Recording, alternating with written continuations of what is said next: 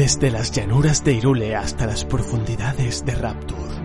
Desde los gimnasios de Kanto hasta las tierras pixeladas de Minecraft. Desde los laberintos de Pac-Man hasta las oscuras calles de Raccoon City. Desde los territorios devastados de Azeroth hasta los castillos de Lordran. ¡Gamers! Reunidos.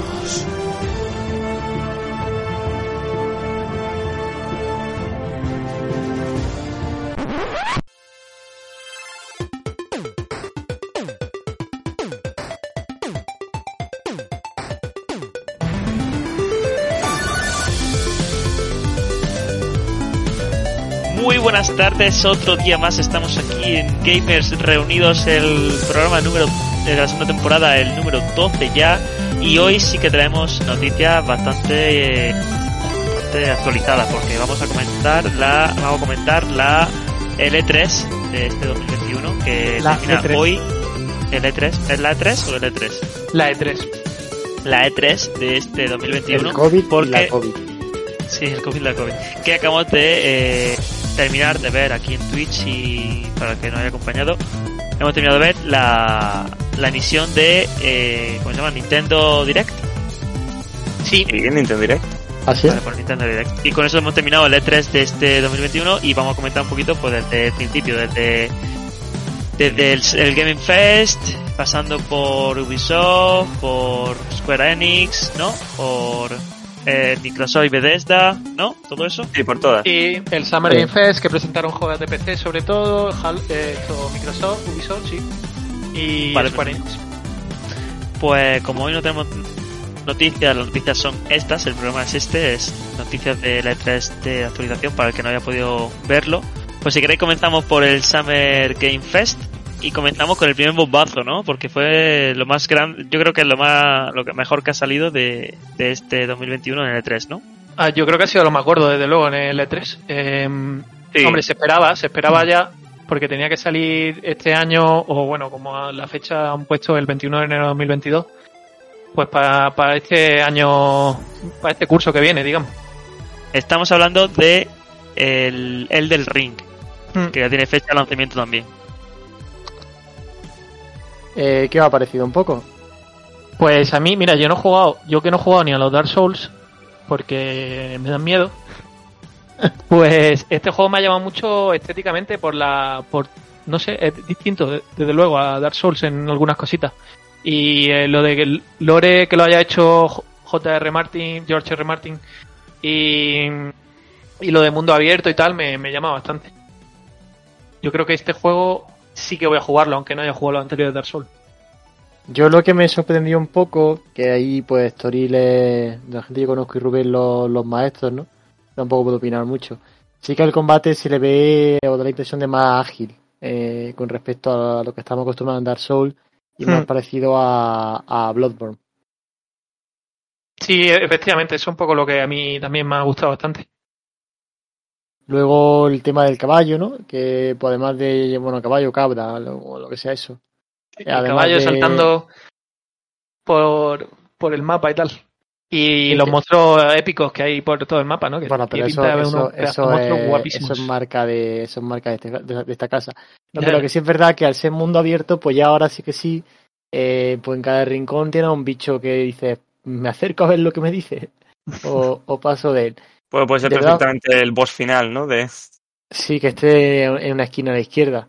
Claro, pero Sí, ese tío va a estar siempre ahí o no? Es decir, va a ir- va- tú vas a poder llegar y como es mundo abierto ver al En- puto dragón en- ese en al en principio. Dark Souls de por, de por sí hay bichos, no digo jefes finales, pero hay enemigos que no- están por encima de...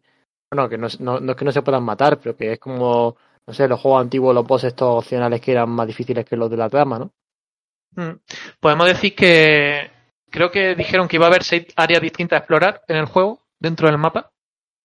Y mm, que el mundo va a ser, sí, va a estar, Miyazaki ha dicho que va a estar dividido en seis áreas principales em, y que hay muchísima libertad en cuanto a qué orden abordar las diferentes áreas.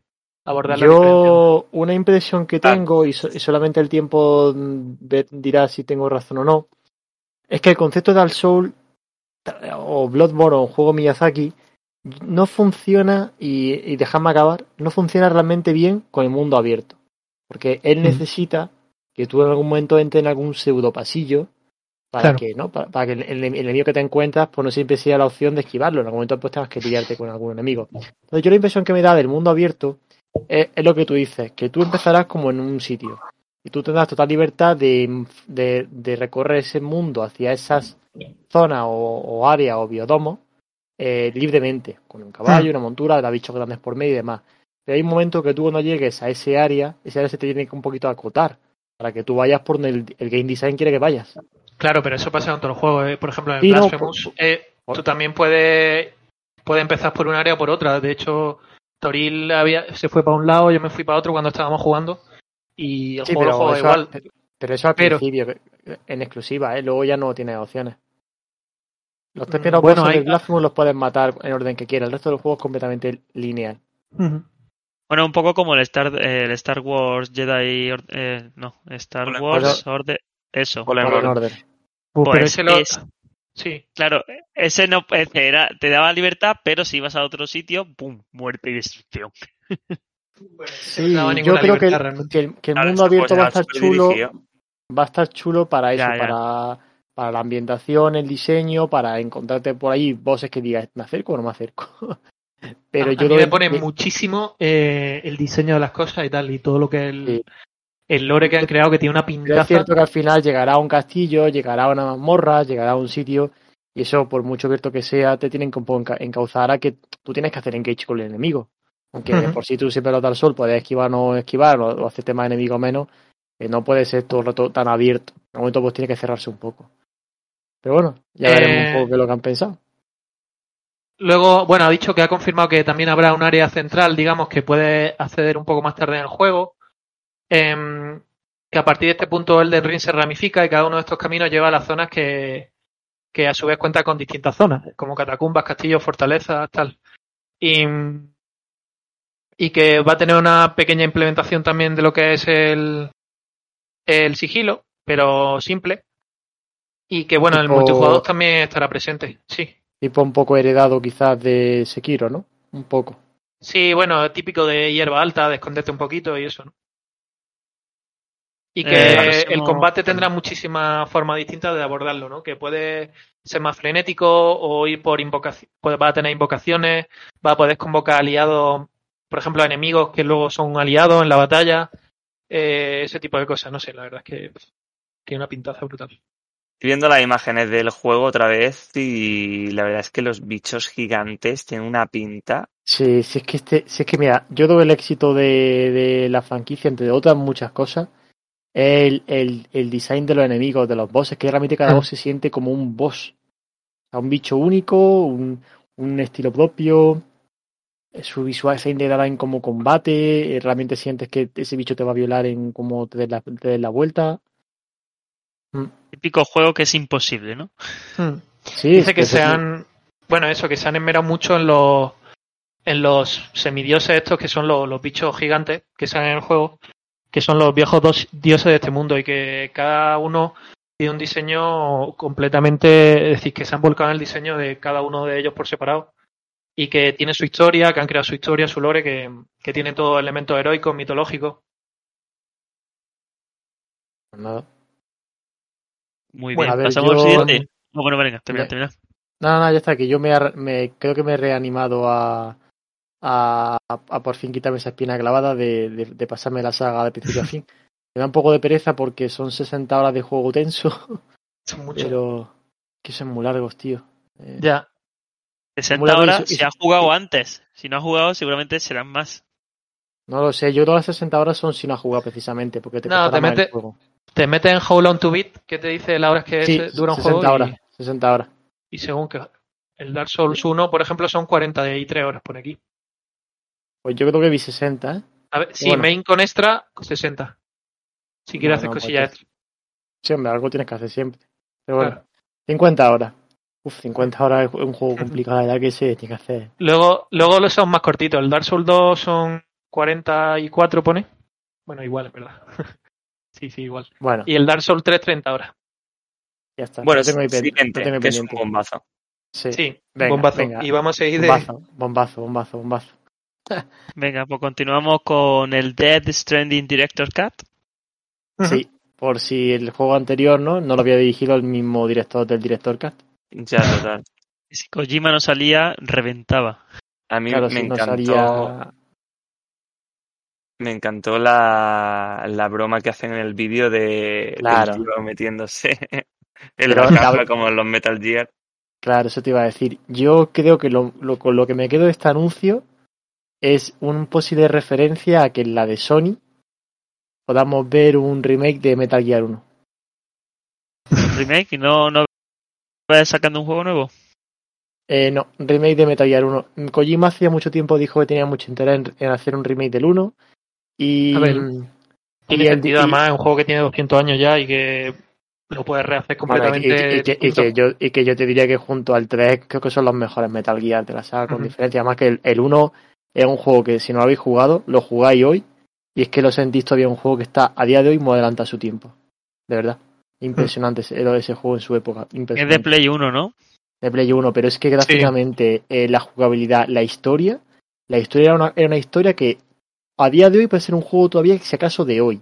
Pero es que estaría todavía a cinco, a cinco años por delante de los juegos de hoy. Imagínate en el 90 y Pues mira, me lo- 97. Me lo voy a pasar en la consola de emulación que me he comprado.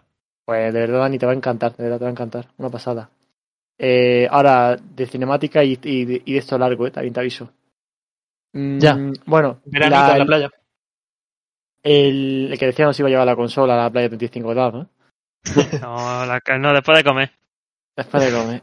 Que, bueno, que el, anuncio básicamente es que Director Cut, que imaginamos que será pues la versión de Play 5 básicamente, ¿no? Del juego con todos los gráficos y potencia que sí se, pueda exprimir de la consola frente a Play 4. Imagino que se añadirán más cinemática o alguna cosita más que se quede en el tintero descartado de la versión original. Y el vídeo este, digo lo de que yo creo que es un decirnos que Metal Gear is coming, porque aparte de la caja, el, el diseño del nivel que se muestra en el de este es, pues, recuerda mucho a, de hecho, donde empezabas en, en Metal Gear 1, en la, la base de Shadow Mose. Y, mm, y además la referencia que hay como a un túnel en el suelo y la rata es justo el túnel que te metía en el Metal Gear 1 para meterte desde el exterior hacia dentro de la base y de hecho seguían las ratas porque te decía que si a las ratas porque te daban, te daban como la dirección hacia donde venía el aire de salida. Hostia. Entonces son, de- son demasiadas. Y bueno, y aparte la base, lo de las, lo de las patrullas que hay enemigos, hay patrullas como estática y posición y demás, y la estantería es que era de Metal Gear 1. O sea que. Este, y además que Kojima, si hay un señor que, que usa la visual o la, eh, pa- las metáforas para hablar, Ese Eh, es Kojiman. es Kojima-san. Entonces, Kojima. Entonces, eh, nada es casual. Nada es casual. Espero no ponerme el hype de las nubes pa- por las nubes para nada, pero nada es casual con este hombre. Eh, Lleva mucho tiempo callado en Twitter, ¿eh? así que algo está haciendo. Pero el, No, el- claro. Lo que está ¿Quién cociendo tiene- el nuevo Silent Hill. ¿quién tiene los derechos de, de los Metal Con, Gear? con- Konami. Konami todavía los tiene. Y de los Silent Hill. De Lo que verdad, pasa se que con- peleó con con- Konami, entonces no va a hacer. Konami. No, no se, no se peleó, fue despedido. Que no es lo mismo. Mucho mejor. Sí, Eh, total. Em, los tiene Konami, pero Konami no está haciendo nada, pero en general como empresa de videojuegos AAA. Además, ellos ya dijeron hace varios años que abandonaban el mercado de los AAA competitivos, eh, que su franquicia va a entrar en en letargo y como mucho en el campo de, entre comillas, los AAA iba a estar por Evolution, pero yo personalmente no he oído mucho más de esa franquicia últimamente, y que se centraban como en, eh, vertientes mobile de los videojuegos y para, pa- y para pachincos, que son las estas zagaperras que una, una, una harta de billetes. Entonces tampoco me sorprendería que visto el éxito que cose- cosechó, irónicamente hablando, el Metal Gear este Survive que sacaron, eh, les haga más rentable que Sony pague a Estratosférico los derechos de la franquicia y se los quede, que lo que les vaya a costar a ellos hacer más juegos de mierda a lo poco para sacarles de vuelta. Me gustaría eso, ¿eh? Que Sony comprase la A mí, franquicia. a mí me excitaría mucho. Y yo creo que además es un momento más inteligente por parte de Konami. Si no puede asumir la franquicia, eh, véndela.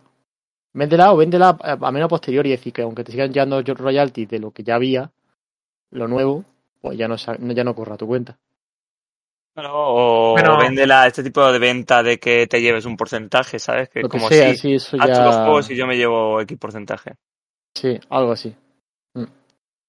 Bueno, eh, seguimos, ¿no? Continuó con venga. Tiny Tina Wonderlands, un spin-off de Borderlands que llegará en 2022, ¿no? Tiny Tina's Wonderland. Tiene muy buena pinta, ¿eh? Yo la Sí. cosa es que, o sea, he jugado Borderlands 2, pero no me lo he pasado, entonces no conozco a Tiny Tina.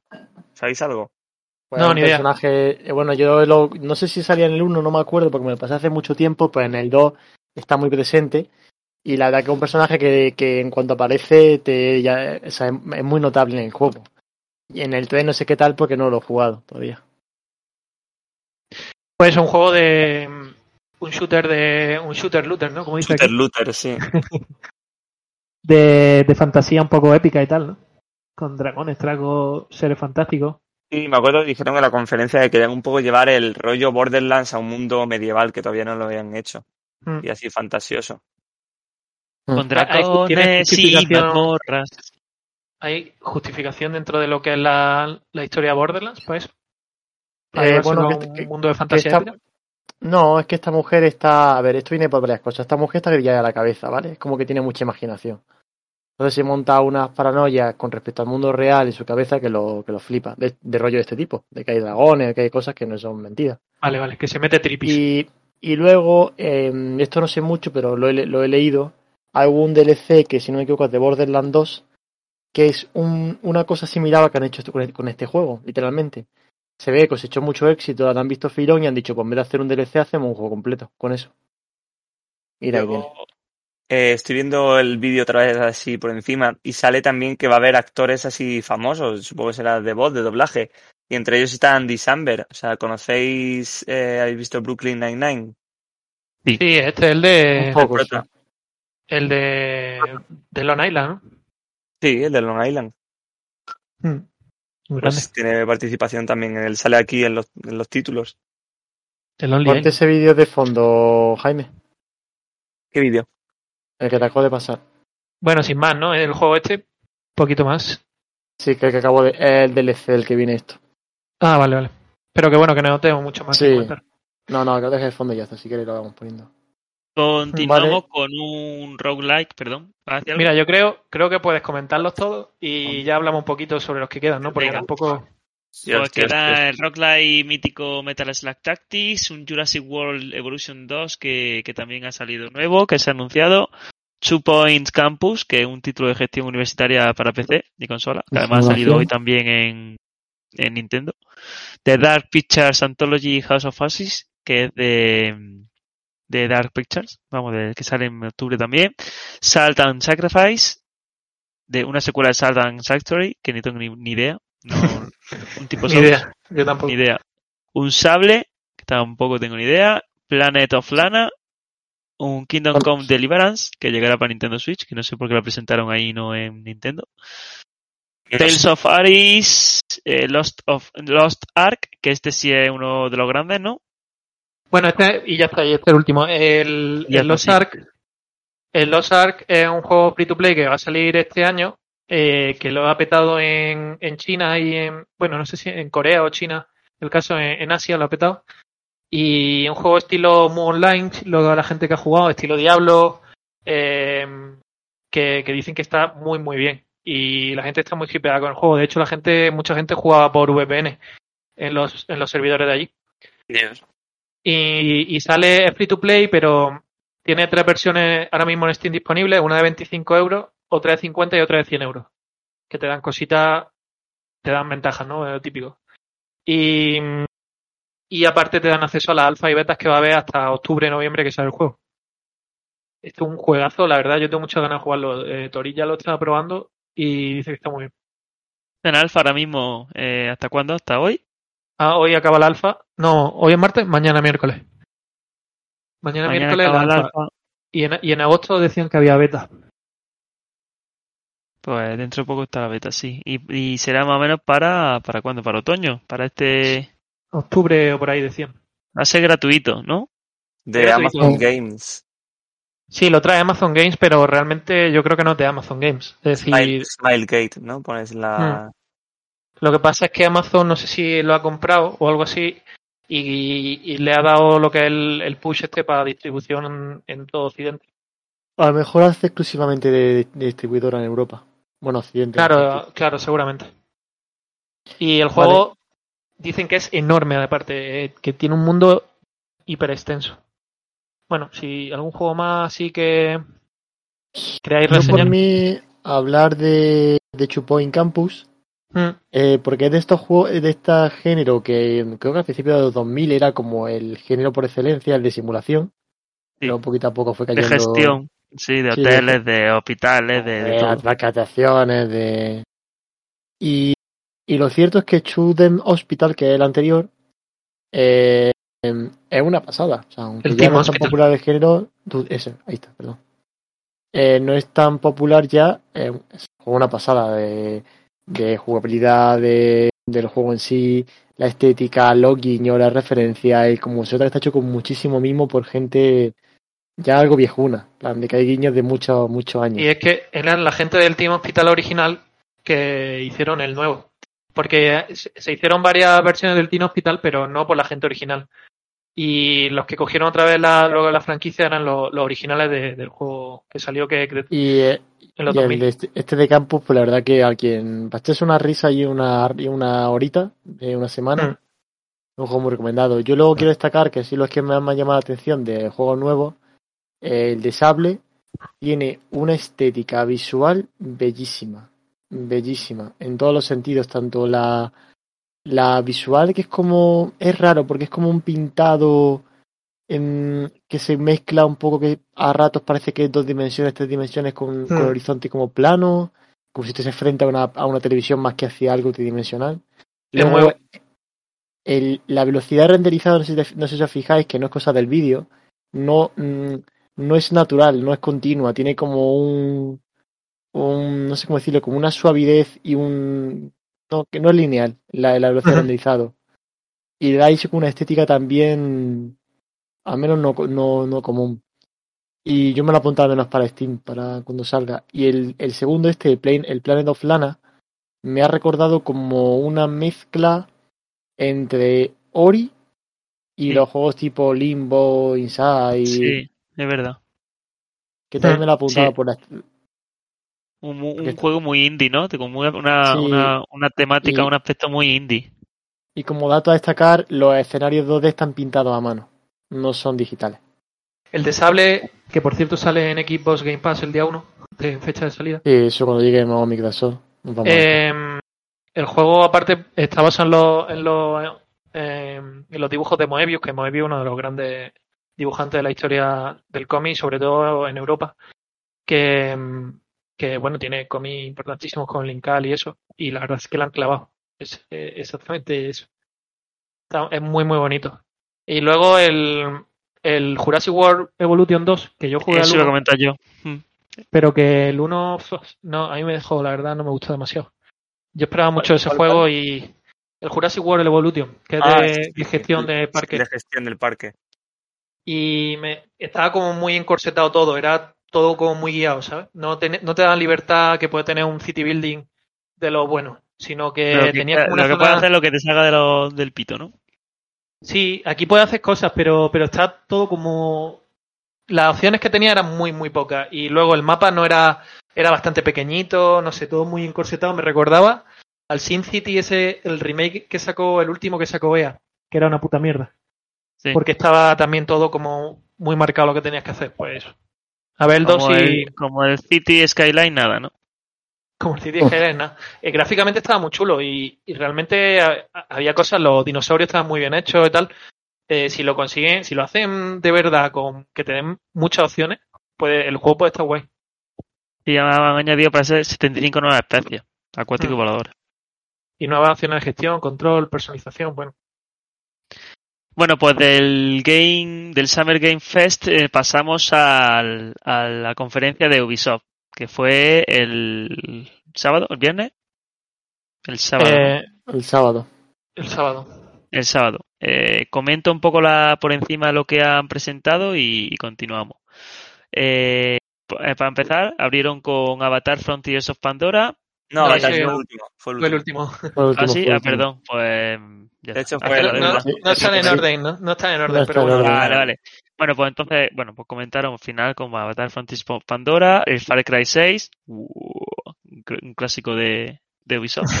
El Just Dance que sacan todo el año, un Mario más Rabbids, Spark of Hope, otro Mario que también han sacado hoy en Nintendo, un Rainbow Six Extraction, que será que un spin-off o un DLC o qué es. Bueno, ahora Eh, comentamos, es un pero- juego Ahora lo nuevo, comentamos. ¿no? Un Sí, spin-off, ahora bueno. comentamos. Rider Republic, que es de plan bici, ¿no? Tipo tipo Bueno, locura es- esta es de todo, es de todo tipo de vehículos. Sí. Se va pasando de, de una a otra. O sea, de estas que son una locura de, de Ubisoft. Un Rocksmith, que es tipo Guitar Hero, ¿no? Bueno, pero es para aprender Pero, a sí, tocar la guitarra. Con la Es guitarra- como- Escuela. Es como un servicio que tú pagas tus 10 pavis. Vamos a empezar ya por este, ya que hemos A- acabado. ahora, si queréis, ahí me tiro yo porque Venga. es el que, el que más me ha gustado. Sí. A ver, yo, yo Ok, vengo venga, del. Rocksmith, el anterior, el de 2014.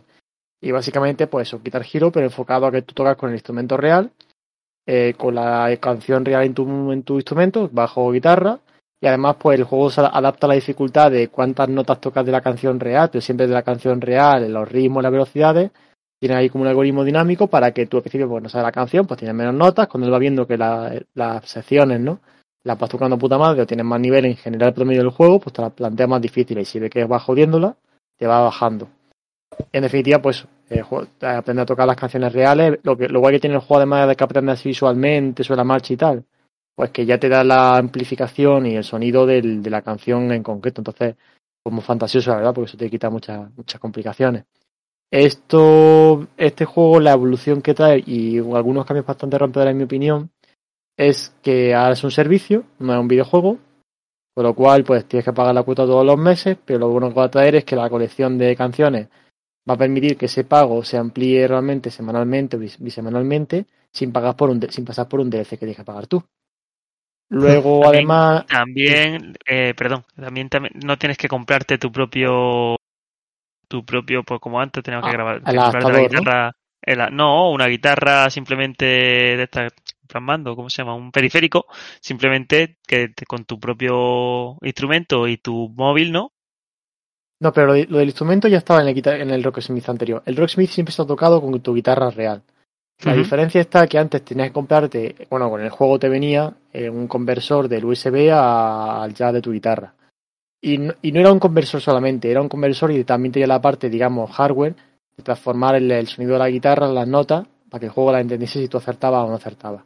Esa capa se la han cargado y ahora está en tu móvil. Ahora el micrófono de tu móvil es el que te hace de ese de ese amplificador, bueno, ese, enganche al juego para decirle lo que estás tocando tú.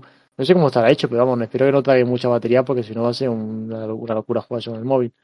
Bueno, bueno, lo, eso- que- lo, lo bueno es que están usando cada vez más el móvil para juegos, pues por ejemplo el Just Dance no hace falta comprarte los mandos, simplemente con el movimiento Mm. cogiendo el, el móvil o el, el SingStar, no sé si también creo que escuché que se podía usar el móvil en vez de un micrófono, es decir, están usando eh, cosas que tenemos en casa para ahorrarnos el- un poco el y desarrollar aplicaciones de, en vez de tener que desarrollar el, el, el programa entero, ¿no? Y también a ellos, es decir, a ellos no tenés que, a ellos es más barato producir un software, por complicado que sea, que producir un hardware, la manufactura, la fabricación, Claro. la calidad de, de producción, ¿no? Todo eso va a llevar mucho más tedioso. Y también he visto que tiene como Y- colaboración con la comunidad, que la gente puede subir sus vídeos, puede subir vídeos de cómo se hace esta canción, como tal. Claro. Ah, Ahí, han tomado algunas decisiones muy inteligentes. Lo que han hecho básicamente una academia, una academia online eh, Sí. Eh, interactiva además con videojuegos. La, uno de los, una de los problemas que tiene el otro juego era que como la, la- el enfoque para tú practicar una canción estaba bien hecho, pero le faltaban cosas. Yo aquí han metido bastantes características que yo echaba en falta en la anterior. Luego lo que dice Jaime, lo de la comunidad, pues para, por canciones o por grupos puedes preguntar, oye, esto no me sale, me dais algún consejo. Hay vídeos de la comunidad para tú explicar a lo mejor algo que no, no entienda o que otra persona haya pasado. Eh, se pueden compartir la comunidad arreglos sobre canciones, es decir, no sé, la Metallica, Nothing Else Matter, en directo la tocan diferente el solo a la versión de estudio. Pues tú puedes, si la canción estuviese licenciada en el juego, ellos te permiten subir tus arreglos sobre la canción mientras que sea sobre una canción que ellos tengan licenciada. Y como todas las que hay en el juego son licenciadas, puedes subir tus propios arreglos de cualquier canción, con lo cual puedes, puedes contestar las versiones de eso, ¿no? De alguna de un disco posterior, alguna de un directo o una cosa que se te invente sobre la canción. Y puedes jugar cualquier persona de la comunidad, que también es una cosa muy, muy interesante. Y, Muy y la verdad que tiene una pintaza. Yo me he apuntado a la beta, a la beta, a la beta privada, que está disponible para apuntarse. Guay. ¿Pasamos al Riders? Venga. Sí. Mola, la verdad, ¿eh? Sí, El juego- el juego vídeo que- ahora es una locura, ¿eh? El juego que nunca pensé que necesitaba. No, Eh, pero, pero, pero es un género que está ahí. ah, antes eran más populares, ya menos. Pero Son ¿Quién las locuras de Ubisoft. A ver, ¿quién mola porque... aquí sí. en los 90 al Cool Borders? ¿No sabéis qué juego era? No, No, vamos a ver. no. Ni idea. Bueno, el caso es que este juego lo guay que tiene es que va, va a poder haber 64 personas en el mismo servidor, eh, haciendo cada uno lo que s- le salga de, del pitos. Eh, con, con bici, con snow, con esquí, con parapentes, con traje ardilla. eh, yo qué sé, está muy guay, eh, locura máxima. Y luego va a haber muchos tipos de competiciones y de torneillos dentro del juego que luego tú a lo mejor estás haciendo una competición y, y a lo mejor van 60 personas y hay otra gente que no está jugando y, y pasan por debajo o pasan a tu lado, ¿sabes? A lo mejor es una, una carrera de 16 personas y hay otro haciendo otra cosa a tu lado, ¿sabes? Hablando como- mal y pronto es el, el, el Forza Horizon, pero de, Mm. Sí. de, de- de- de deporte, bueno, de, de, de- de deportes con vehículos porque al Sí, final bueno. son velocidad. Eh, rollo Red Bull. ¿No, no Mm. intentaron hacer ya un juego así Ubisoft y salió bastante mal? Hace Pero como... fue un exclusivo de fue exclusivo de Snow. No, no Salió- te hablo del Steep, no te hablo de Steep, te hablo de uno que sacaron como hace año y medio, dos, que era esto, pero eran solo con coches y aviones y lanchas. Sí, sí, es verdad. Eh, ¿Cómo Sí. se llama ese juego? Y, y eso le salió rana, pero esto tiene bastante mejor pinta, la verdad. O sea, se Sí, eso el bien. está guapo, ¿eh? Tiene pinta que han aprendido de lo que les salió mal allí y a lo mejor este está mejor. Sí, sí, sí. Y, está y claro además que es... Sí, sí. mola el rollo ese de tirarte con la bici por, por un precipicio y que pase un tío con, con un traje ardilla a tu lado y luego otro con un parapente. Total. No sé. Porque cada uno está haciendo lo que está de la... Como tú dices, de la pi. Sí. Enorme Q. Mola. Pues continuamos con, con Rainbow Six Extraction. Sí, el Rainbow Six ha sido, digamos, junto con el Ah. Rider Republic que no se conocía. Ya sé cuál es. Es que este es el Quarantine, que le han cambiado el nombre porque quedaba, Claro. quedaba feo, ¿no? Con la cuarentena. Claro, claro. pasado. Deja feo. Vale. Vale, Este, vale. este ha tenido buenas críticas, o sea, mm, Sí, de hecho, de este que ya El hay, último Rainbow es tan guay. hay gente que ya ha subido gameplay porque ha podido probar el juego y tal, y dicen que está muy bien. Es un Left 4 Dead, el- ¿no? De Rainbow. Sí, Bueno. pero Left 4 Bueno, Dead pero no exactamente. XCOM un poco también, ¿no? Bueno, y que han cogido el, el rollo táctico del Rainbow Six, del Siege, Mm. y de, porque de hecho tiene muchas mecánicas que son del Siege, lo de lo, lo de poder apuntar las puertas, poder, hay como cositas de que son del Rainbow Six Siege. Y, y lo guay es que al parecer las misiones puedes hacerlas de distintas formas, puedes hacerlas más, más rollo sigilo, puedes ir más a saco, entonces te como que brinda un poco esos distintos estilos de juego dentro de- del propio juego. Y, y el rollo tiene muy muy buena pinta de hacer misiones de extracción sobre todo, que es pues buscar a alguien a lo mejor que está en o, a mejor- o muchas veces sacar también a un a un alien que tienes que encontrarlo y como capturarlo y tal, cosas así. Pues Guay, habrá que verlo, habrá, habrá que probarlo. Este tiene buena pinta también, ¿eh? Eh, Ubisoft tiene- puede ser que sea mejor eh, mejor eh, eh, No. conferencia que han tenido, ¿no? No. ¿O no? Que va, que va. Microsoft la ha petado. Ah, Microsoft, verdad, verdad. Ubisoft ha, ha tenido conferencias mejores además. Bueno, pero que ahora mismo los dos como estamos hablando tienen buena pinta. Continuamos con el Mario más Mm. Rabbids. Además hablamos ya que en Nintendo también ha salido, entonces lo comentamos doble. Hmm. A ver, hay mucha un gente que le gusta. Este, el 1 le gustó mucho a mucha gente. Entonces, no sé. Es esta Sí, como tú de- decías, es la gallina del huevo de oro que hay que hasta que reviente. Es un poco juego de estos tácticos, rollo XCOM, y- pero, pero mezclando Mario y Rabbids. Y, y se han fumado un pete muy gordo y ahora están en el espacio y cosas así. Luego el nuevo Just Dance, como siempre, con nuevas canciones, con 40 nuevas canciones, que están también Believer de, de Imagine Dragon, Level, Level Up de Ciara.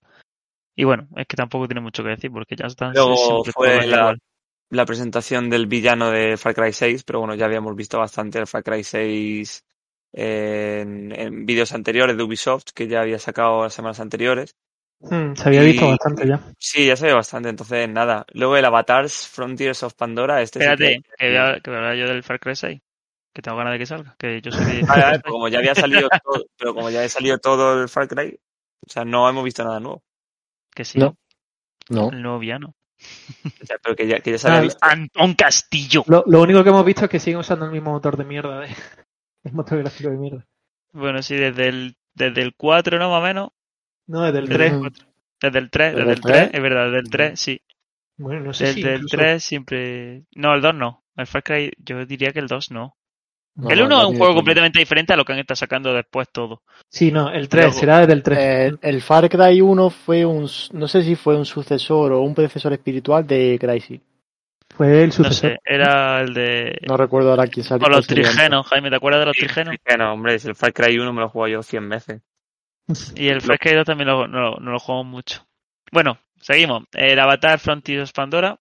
Este fue la, la verdadera sorpresa que nadie se esperaba, desde luego. La gente esperaba ver a lo mejor el juego de Star Wars o, o no sé, sobre todo el juego de Star Wars, pero nadie se esperaba desde luego un juego de Avatar. A ver, eh, yo leí que estaba ya anunciado, o sea, en 2017, pero bueno, ese se lo pone aquí en el artículo. Pero la cosa es que no se sabía nada. Y bueno, la verdad es que sí fue una sorpresa porque además se ve bastante guay. Sí, pero yo creo que la gente se había olvidado de esto. Y es el motor del The Division. Sí, yo me había ¿Pero olvidado. es un shooter o algo así o qué? No, será rollo. A ver, que se ha visto poco, pero será. A ver, yo jugué al primer avatar un poco y, y era un shooter, literalmente, pero en tercera persona, entonces no sabemos bien qué, qué. No, un shooter. A ver, un shooter no creo que sea, seguro que es un mundo abierto porque es lo que le gusta a Ubisoft. Claro. Y Que se, le da, que se le da genial aparte, ¿eh? Guiño, guiño. Hombre, claro, si Hombre, se le da bien, pues lo usa, evidentemente. No No, se no, le da no mal, se le da bien. No se le se da le Ah, da que no. tío. Se le da bien en crear mundo abierto, no en juegos de mundo abierto. Mm, pero yo qué sé, yo ahí, no- ahí eso tiene muchos matices. Porque Tiene muy buen- ¿qué tiene? No, pero no, no lo hacen bien. Es decir, los mundos son grandes, son bonitos, son, son detallados. Eh, en crear escenarios sí, en que lo sientas en el juego, yo, en mi opinión, no. El caso es que pusieron que el motor era Snowdrop y ya yo me vine arriba creyendo que era el de Star Wars, que va a ser también motor Snowdrop. Pero no, pusieron eh, el avatar. Y bueno, el avatar, pues lo que se ve, pues es que es todo muy cinemático, se ve mucho... Sí, no se Mucho ve mundo nada. Es abierto, muy, es muy realmente. película, es muy película, sí. Hombre, yo Pero creo que da a entender como que va a poder hacer todas esas cosas. Es decir, va a poder viajar por el mundo volando en tu pterodáctilo de esto. Que ah, sale primera persona, como me dijo Pablo, sale, ¿no? Que a lo mejor podría ser en primera persona. Sí, sale un par de, pero sale poquito, sale varios fragmentos en Pero- primera persona, así que sabes. Pero sale, pero sale, y eso, como todos sabemos, es... Pero yo creo que sea solo, dudo que sea solo en primera persona. Lo mismo podéis cambiar. No, no, no lo será en primera solo, pero que tiene componente de primera persona. Bueno, y que está anunciado para PlayStation 5, Xbox Series X, S, PC, Stadia y Luna. ¿Qué es Luna? El Eh, de lo de Amazon. Amazon. Hostia, Eh, eh, de Amazon. como Stadia de Amazon. ya no tiene ni idea. De hecho, a ver, un, un buen indicio que tiene este juego, y es lo de siempre la, de desde, que- desde la época de Play 4, que los juegos que son intergeneracionales no son realmente Next Gen. Hmm. Y este es de los, de los pocos que he visto ya este año que anuncian solamente para las nuevas, no para las antiguas. Bueno, el motor, es- el motor Snowdrop la verdad es que es bastante potente. ¿eh? De, de- lo, de Division 2 se ve muy, muy bien. Claro, si es que a, a Division de hecho y al, y al 1, si al Division lo que tuvieron que hacer fue un downgrade porque no era capaz la Sí, consola. sí. El motor estaba que- adelantado. Claro, que es un motor que puede dar mucho de sí para, para las nuevas generaciones y empecé con las gráficas nuevas y tal. Podemos pasar a. Continuamos a con la conferencia del domingo de Square Enix, sí. No, no, no, la- no, No, vamos. Mi- Microsoft, Microsoft. fue antes. Microsoft. Microsoft, Vale. pues venga, Microsoft. Iba a decir yo, Pues, yo la, la, la soporífera de Square Enix. ¿Habéis visto los memes de. Lo siento, profe, no hice los deberes? No. No, Pues sí. Pues no hicieron absolutamente nada. O, o Bueno, esa fue- pues No, creo que fue. Ah, no, fue la, E- no fue la de Bethesda, que no. No, No, No, Bethesda y Microsoft fueron juntas. no, no, fue la No. otra, fue la otra. Fue vamos a empezar con Microsoft, que aquí hay, aquí hay mandanga. venga, pues continuamos con Microsoft. Eh, eh, tenemos los juegos como juego Starfield, el Stalker 2, el Black for Blood, Pirata del Caribe, ¿no? Sea of the Thieves, Sí, una expansión gratuita. el Battlefield 2042, Psy- eh, Psychonauts, Psychonauts Psychonautas. 2, el Hades, Halo Infinite, el Diablo 2 Resurrection, Far Cry 6 no, porque ya lo hemos dicho. A Plague Tale Requiem, a Pablo le gusta eso. Atomic Heart, eh, Last of Empire 4, el 4. eh, The Outer Worlds 2, Flight Simulator, Forza Horizon, madre mía, Redfall y ya está. Todo juegazo. Eh, Y bueno, nuevo juego para Game Pass. Se la sacaron una y otra vez. Sí, aquí la auténtica noticia de la, de la charla de Microsoft es Game Pass. Game Sí. Pass, Game Pass, Game Pass, Game Pass. sí, sí.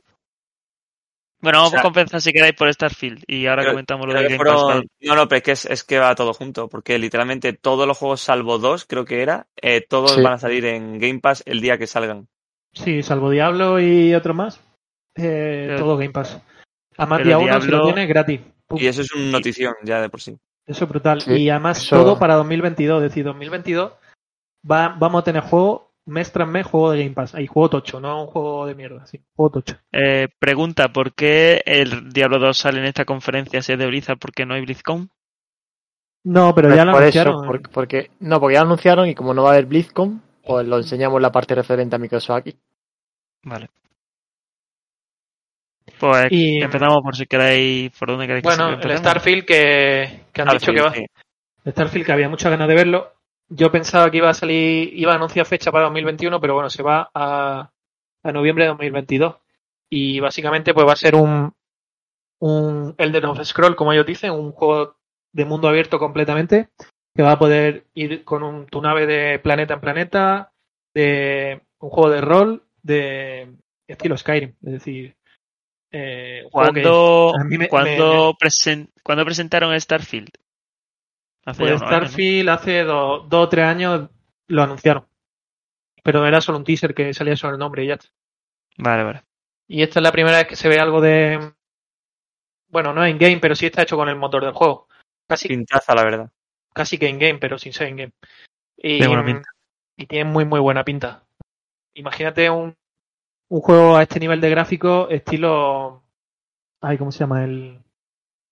¿Cómo se llama No, este que se la... No Man's Sky. El No Man's Sky, claro. Claro. Mm. Es que puede ser brutal. Es la primera saga de ciencia ficción de Bethesda en 25 años. No lo sabía. Hmm, Eso es otra cosa, que te Bethesda además eh, que es una nueva IP y hay muchas ganas de ver lo que hacen con una nueva IP así, no sé. Está muy interesante.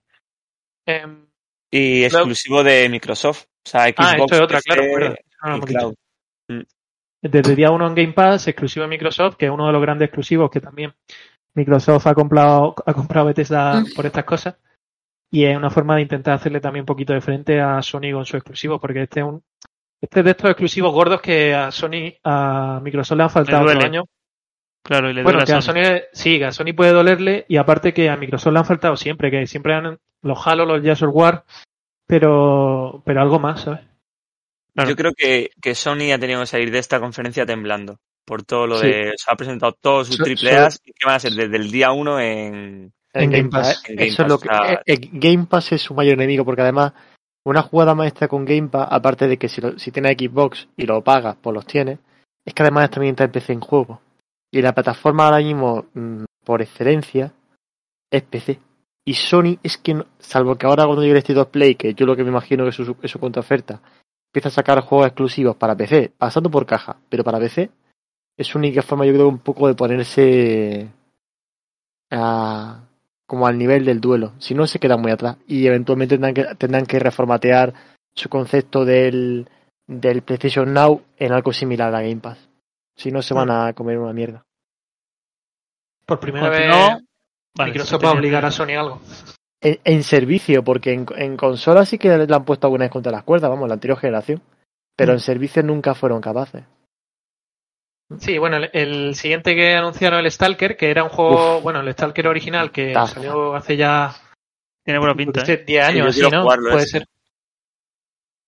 Sale para abril de 2020, de abril de 2022 para Game Pass directamente y es un shooter para el que no lo conozca. Tiene buena pinta, la verdad. Sí, un shooter de semi-mundo abierto, no de mundo abierto, pero bueno, sí que tiene mapas enormes.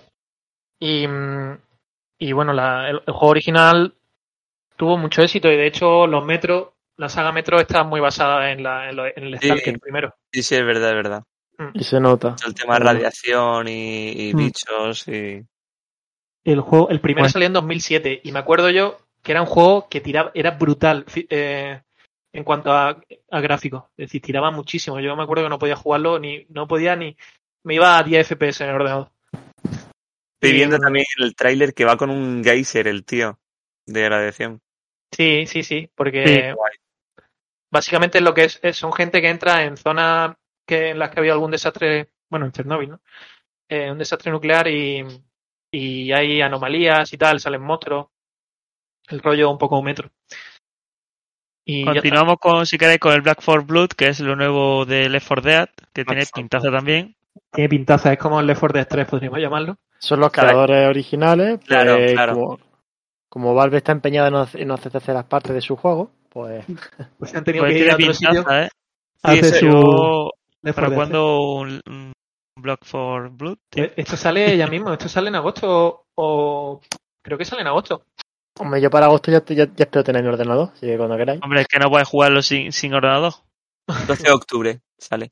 Ah, que, ah, vamos, no es juego para que necesites un, master, una No. Master Race. No, pero ¿sabes qué, ¿sabes qué le pasa también? Bueno, es que no, no quiero poner por Dios, qué pedazo de, de, de zombie enorme, la virgen. Sí, han metido zombies tochos y eso. Y, y básicamente es que es Left 4 Dead, exactamente Left 4 Dead. Sí, es, lo que es visto. lo, es lo que quería decir, que, que es lo que ha comentado él antes, que como Valve no quiere hacer la tercera parte, esto literalmente lo han hecho por su cuenta aquí con Microsoft y yo creo que, o sea, estos años han salido no sé si dos o tres que eran triple A e intentaban copiar Left 4 Dead y todo han sido un fracaso y yo creo que este es el que va a hacer boom, puñetazo sobre la mesa. Sí. porque hay mucha gente esperando un Left 4 Dead 3. Y encima Game Pass día 1, pues Ya. Este, este me lo voy a reventar, eh. sí, sí, yo también. Este juego... Sí, yo también. dos- este tiene pinta más de, de jugar mucho. Vamos a jugar. Han, Este, este va a han- streamear, este lo voy a streamear fuerte. han dicho los creadores una cosa muy guay, que los, los DLCs, eh, con que los tenga una persona comprada, van a poder jugar todos. Es decir, no tiene que tenerlo Ah, todo el pues mundo está muy comprado. guapo cuando lo hacen. Mola. Con que el que lleve la, la raid, por así decirlo, tenga comprado la, el DLC, pues Sí, que No, ponen es- entre tres o cuatro colegas con dinero y se compran. Este juego va a ser que consiga que otra vez estemos todas las noches metidos en Discord. Puede No ser, puede ser. Como Que volvamos. Madre mía. Lo veo, eh, lo veo. Bueno, continuamos con Pirata del Caribe llega a Sea of Thieves, que es con el mismísimo capitán Jack Sparrow, mítico. más, y más. tiene pinta, ¿no? Tiene buena pinta, Dani, que tú te has pasado Eh, a cenar el Sea of Este Thieves. sí que lo voy a jugar yo. Pero esto no es nada, ¿no? Que es una, Es que añaden. una to- historieta. Sí, sí, mete una especie de. Una actualización del de juego. actualización con. Meten eh, eh, a Jack Sparrow, meten el- la Perla Negra, meten el. ¿Cómo se llama? El holandés errante, el Kraken. Mm. Está guay. Qué buena pinta. Bueno, Sí, pues que- al y- Sea of y además el tráiler está guay también. A mí es que el Sea of Thieves, pues la verdad es que no, no me llama ¿No? mucho. Yo lo voy a probar. el- con el Ah, no, jugado, ¿cómo se llama el y- que ¿Cómo se llama el último que jugaste? Así que tipo de tipo del tesoro que te buscaba, ¿no? Es que era así como muy que era muy bonito. Que estaba en el Game Call of, Pass. Call- Call of the Sea. Ah, Call of the Sea, es verdad. Sí, pero eso es una aventura gráfica, dura tres Ya, horas. ya. Continuamos con el Battlefield 2042 para Sí. octubre. Que, mm, sí, de hecho, ¿ves? Joder, pues tío, sí, tiene una pintaza brutal. yo, yo soy fan, o sea, a mí me han gustado mucho Battlefield y los Call of Duty. Y, o sea, a ver, mejor que el tráiler primero, porque yo vi el primer tráiler y dije, pero qué basura es esta. O sea, se ve interesante, se ve ahí como frenético, no sé qué, lo de que metan el tornado gigante. Pero aún así, no sé, no sé, no sé yo, la verdad. ¿Va a tener Battle Royale? O... No, a ver, Eh, no, no se sabe. Lo- o sea, mm, yo creo no, no han dicho nada, pero por lo que van a hacer de la tormenta de arena va a ser como un Fíjate Battle la Royale. Porque Sí, se va a por eso digo. pues, Mm, No, sí, pero lo de la tormenta de arena va a estar en el multijugador normal.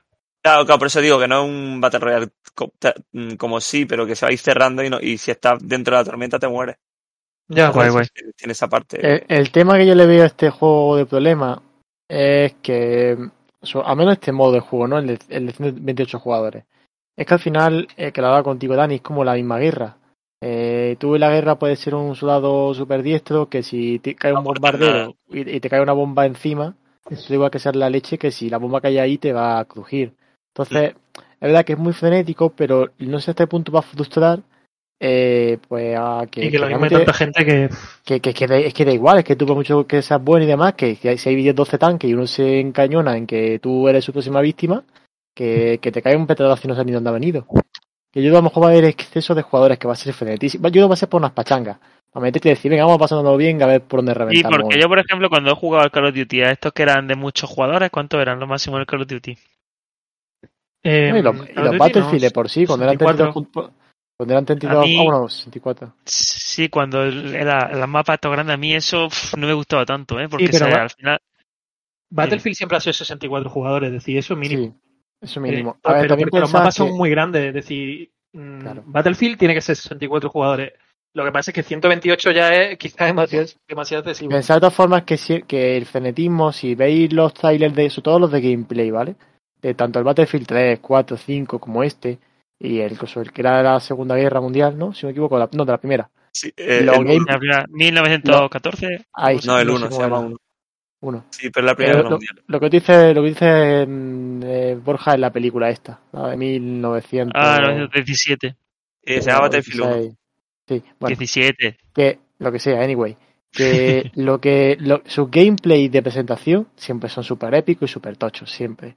O sea que tened cuidado porque está, está muy bien orquestado. No, Yo pero yo creo, yo creo que han vuelto un poco a la esencia de Battlefield 3 y 4 y, y en ese sentido van a ser. recuperar a la fanbase porque el Battlefield 1 estuvo muy guay. ¿eh? A mí me gustó mucho. Sí. El Battlefield 5 sí que fue una, una cagada.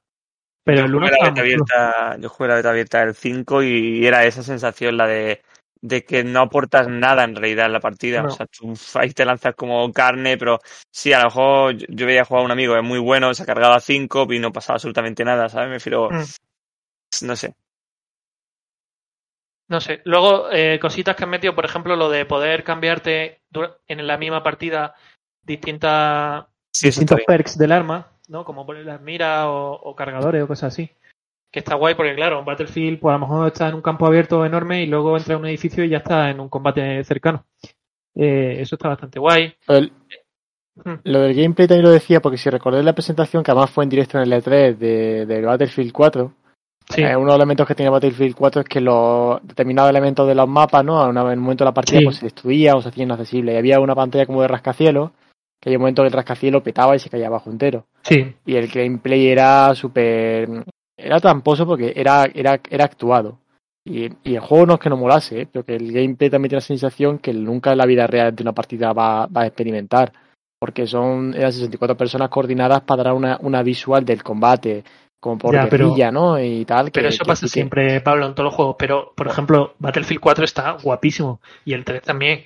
Y la, la por ejemplo, cuando se caía la torre, estaba muy, muy chulo. A mí me encantaba. En el 3 ya se A mí- caían cosas también. a mí cuatro, el 4 me dejó que deseas con respecto al 3 es que el 3 fue demasiado bueno yo creo Tres lo jugué el Xbox, eh, la 360. Estaba bastante guay. el 3 fue- yo, yo- de hecho fue el primer Battlefield que yo me compré el 3 y me pareció una pasada Mm, Pues el, el 3 y el 4 tiene un montón de gente jugando todavía. Aunque hayan pasado tantos años ya. El 4 lo que le O- pasó que, sa- que salió regular de optimizado al principio, ¿no? Sí, pero No. luego, luego tuvo mucho éxito igualmente. Es decir, el juego ganó muchísimo y, y, y tiene 500 mapas. Estamos muy, muy bien, el 4.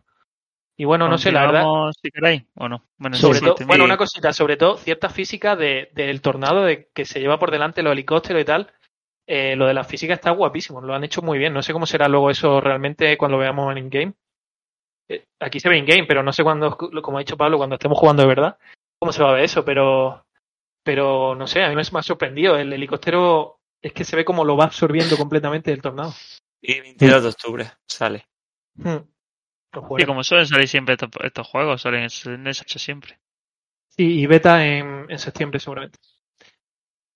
Bueno, Pasamos al Psychonauts, ¿algo que comentar? Oye, Sí. pues, pues yo no he visto este vídeo, está guay, el Psiconautas 2. Se ve muy bonito, la verdad. El Psiconautas es un jueguito de plataformeo, ¿no? Sí, pero, es muy, pero va cambiando, o sea, no sé, es muy curioso. Yo tengo el 1 en Steam y no lo he jugado nunca. Ha sido me, hora. recuerda, me recuerda a Spyro en algunas cosas. De que es como más 3D, pero de repente es plataforma, no sé. Está guay, pasa de 3D tiene, a 2D. tiene mucha gente que le gusta este juego. Tuvo bastante éxito y, y pero el 1 tiene ya bastante años. Nada. Continuamos si queréis con el Hades, que llega para Game Pass, ¿no? Que tampoco hay mucho que comentar, porque es un juegazo. Sí, es un juego que ya salió. mm, Simplemente que llega a Game Pass y a, y a PS5 y tal. El Halo Infinite, El Halo Infinite es el multijugador que es gratuito del, del Halo Infinite. Exactamente. Em, Que llega en Navidad de este año. Pero sí, bueno, se ve un poco mejor, ¿no? Me refiero que las otras cosas que hemos visto de Halo Infinite. Y, y yo creo que a mí lo que me ha gustado ver es que me recuerda mucho al Halo Reach, por ejemplo, que es el Halo que yo más he jugado. Y me gusta también mucho las partículas de las armas, están muy chulas. Y me recuerda un A poco mí al parece- de Halo Reach. Ahí me recuerda al, al Apex, ¿no? Un poco. A ver, en todo caso, bueno, el Apex le recuerda al Halo, porque es. claro, es la gente que lo hizo. Ya, ya, ya, por eso digo. Claro, hicieron Te lo digo los por el- de Halo ejemplo, se con el- hicieron Titanfall y luego el Apex. Sí, lo sé, pero lo digo lo de el gancho, por ejemplo, como está así, que te lanza, que te parece al, al- no me acuerdo cómo se llama. Sí, a lo mejor lo han sacado de su otro juego, puede ser. Mm. Claro. Eh, el Diablo Pues- 2 Resurrection, que ya también hemos comentado eh, anteriormente que, que saldrá dicho- en septiembre. Hemos dicho Sí. que el, free to- el Halo es free to play. No. Pues, Pues será. Ah, el, el multi. Sí, el juego vale dinero, bueno, con el Game Pass si lo tienes, que decir, puede ser gratis también, pero, pero es free to play y el Halo Infinite para todo el mundo. Pero el Game Pass el pone, Call of Duty. pero pone si está suscrito No, no, al Game Pass. Ah, no, no, no, es verdad, verdad, me he confundido, perdón, perdón. Sí, no, sí, el, totalmente el gratuito. multijugador es para todo el mundo. Ya, qué loco, ¿no? Eso. Sí. Bueno, por, te- eh, lo llevarán por el camino de la skin y todo esto. Está guay. Claro. Continuamos con el Diablo, que ya hemos hablado de él. Far Cry 6, A Plague Tale Requiem. Pablo. Ajá, ajá. Para el Game Pass, además. Y sí. ¿Tú te pillaste el. Game Pass con nosotros? Eh, no, yo lo pago de verdad. Bueno. Nosotros decir dicho que no lo pagamos de mentira. Está el uno que también yo he pagado, ¿eh? Yo he pagado. La pagáis de mentira y pagado. la, sa- y la sabéis. Cállate, que yo pago 10 euros Eh, Eso es una vez, ¿verdad? para 3 años. Uh, Ah, de paz. Dos años, bueno, pues dos años. Bueno, pues ¿qué tienes que decir de Plague Tale? ¿Tienes ganas? Porque te gustó mucho. Eh, sí, lo único que no sé mucho realmente, bueno, lo que, lo, lo que más se ve es una, sobre todo la secuencia final donde se ve Hugo de fondo. Eh, lo más brutal la- es la evolución gráfica, si lo tiene puesto en viendo. pantalla. Sí, sí, Eh, sí, pero- está en pantalla. El, sobre todo el último plano que hay de Hugo como en una costa, la iluminación, el agua, sí, eh, ahora se da al final del trailer. Sí, sí, sí. A ver qué tal. eh, espero que no sea el típico, la típica secuela de juego que, sale, que, que nadie espera nada de él, mete un pelotazo y hay que sacar más dinero. Porque Bueno, ser. esta, esta secuencia es la que dio, la que tiene, bueno. Está Sí, sí. chulísima. Y ahora cuando abre, abre el plano del todo, que se ve, la verdad que se, se ve locura. Joder. Continuamos ver, si ¿qué- queréis. Bueno, vale, vale, termina. No, sí, sí, ya está, no, a ver qué tal, sí que tampoco se muestra mucho más, que las ratas vuelven a ver, que, que habrá algún otro problema que gestionar. Pues la siguiente es Atomic Heart, que, que reimagina la historia y nos lleva a una línea temporal en la que la Unión Soviética ya contaba con robots en mitad del siglo XX y es un poco como un pasado distópico, ¿no? Este es un juego, eh, eh, de- está hecho por ruso. Es un- Bioshock-like. el Bioshock ruso, dicen, ¿no? Sí, yo lo vi, es un poco una fumada interesante, ¿eh? O sea, Sí, Madre sí, es, eh, tiene buena pinta, la verdad. Si es Sí, rollo ¿no? Bioshock, así, con poderes en, en- en una especie de pueblo que no sabe lo que ha pasado, ¿no? Pues también sale para Game Pass. La Unión Soviética. Sí, es un poco a misma ambientación, bueno, misma ambientación, misma punto de partida de ambientación que Stalker o que Metro, pero con un toque yo creo que más de, de eso, de, de Bioshock. Y- mejor pero más, pero mucha más ciencia ficción, ¿no? Y veo que tiene poder el personaje y todo. Bueno, en Bioshock también hay En poder. Bioshock, anda que no tienes poderes. Sí, sí, no, es verdad, es verdad. Ya. Es lo mismo, pero qui- quizás podríamos decir que Bioshock es un poco más americano. Hmm. Esto pues puramente Soviético. soviético, tal cual. Está guay. Bueno, ahora viene el bombazo, lo más importante de todo. El Ace Vampires 4. A ver, Bueno, ya- hace poco que ya se había visto 200 Sí, se había visto el tráiler, pero ahora se ha visto el juego de verdad, porque el tráiler ponía como todavía falta trabajo tal y era horrible lo que habíamos visto. O sea, está- me acuerdo que está, cuando se presentó, pues yo me vi ese vídeo en directo, las flechas, o sea, los arqueros lanzaban las flechas al cielo y luego se redirigían en, la- en el aire a los enemigos. O sea, era, era horrible. Y ya con este tráiler sí que se ve, se ve guay. Tiene buena pinta, ¿eh? Tiene guay. Y ya, ya ha habido trabajo. Se ve guapo, sí. Y además, día 1 Game Pass. mítico Madre mía, este Age of es Empires otro 4. que, que me lo voy a reventar muy fuerte.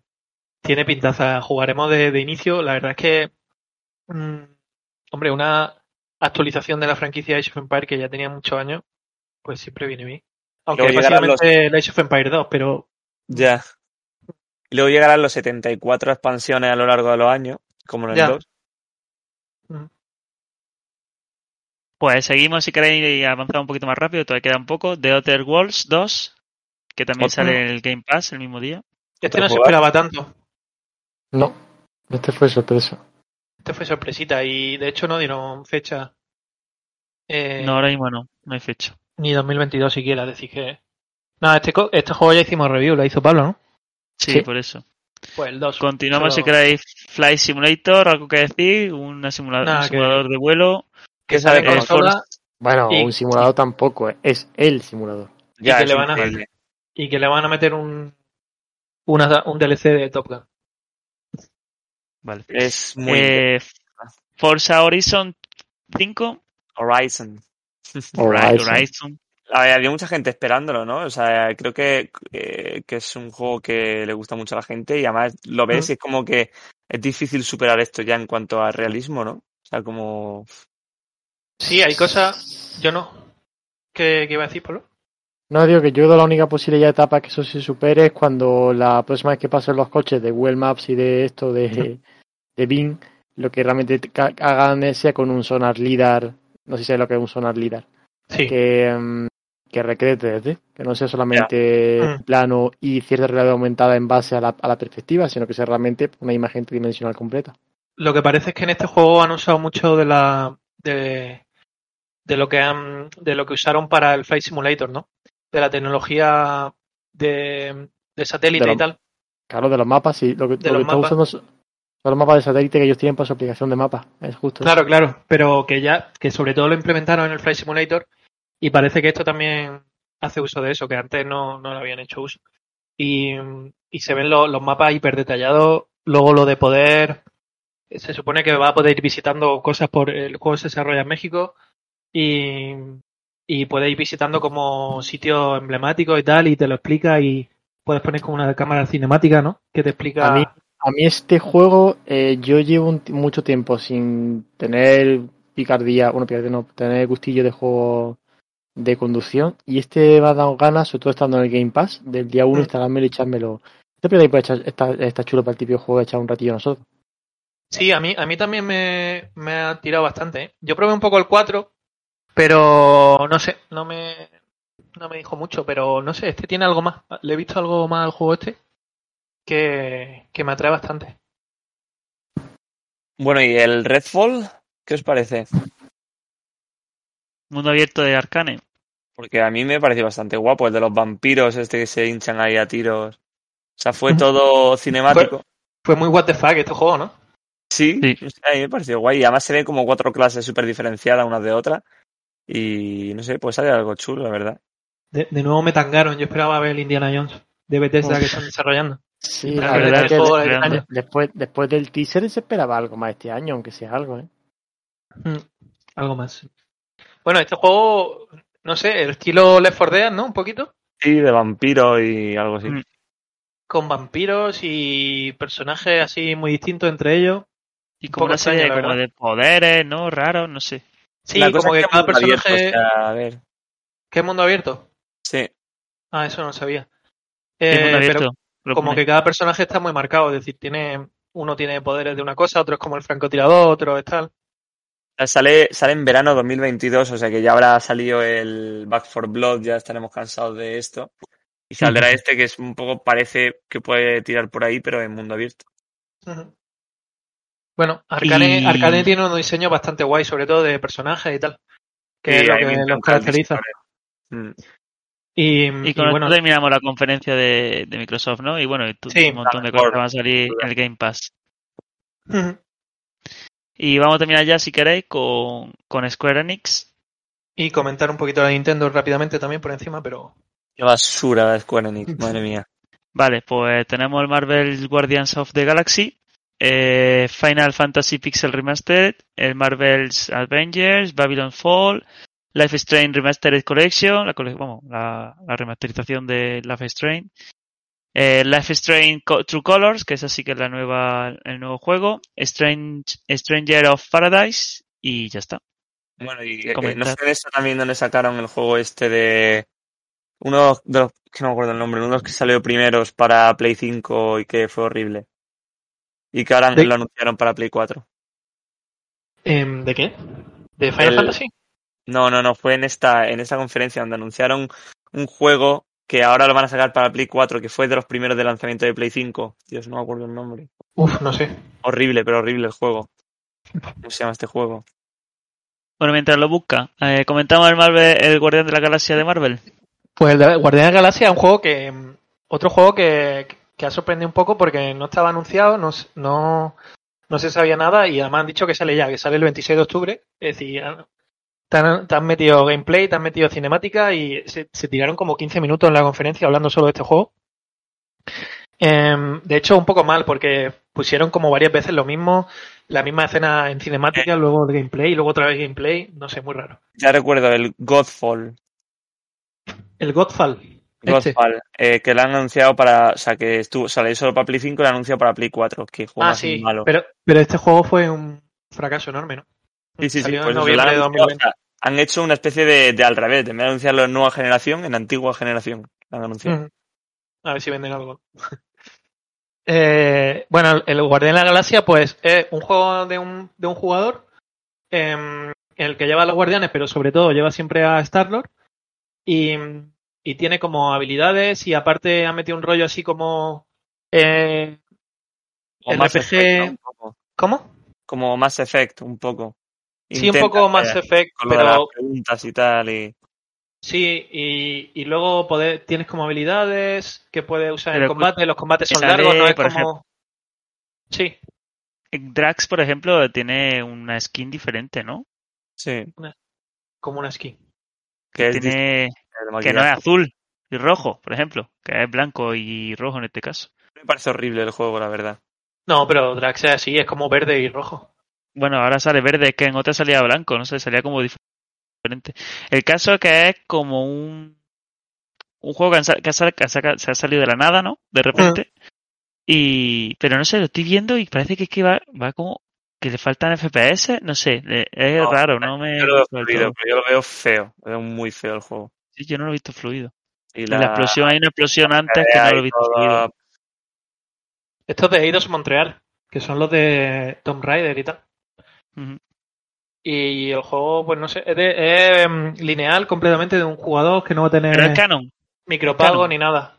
No, canon, Sí, yo qué sé. canon no es nada. Esto. Hombre, Yo que Esto- sé, como Marvel hace muchísimas cosas canon. Sí, no, pero esto es... La Star Wars lo hace todo canon, pero Star Wars sí, pero Marvel no. Vale, Esto vale. es lo que hacen con los juegos estos, no. Em, aparte Si que esto Marvel no hace nada, aquí esto se lo dan porque como que los de Star Wars sí lo llevan más ellos.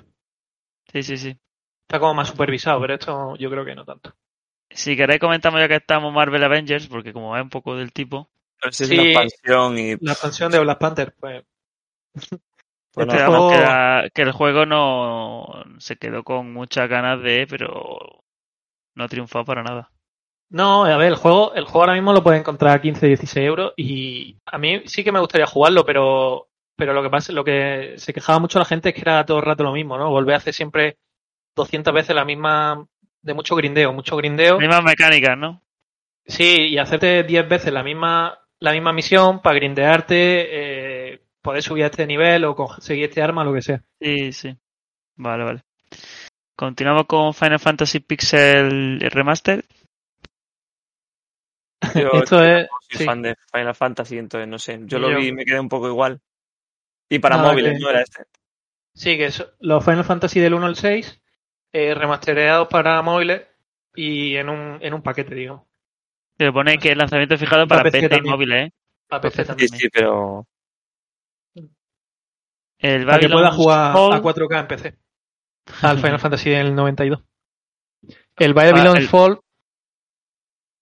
Sí. Mm, Este es el juego de Platinum Games. Que este podría hablar más Pablo sobre ello. Yo es que no tengo mucha idea. Este juego se anunció hace varios años, en 2018.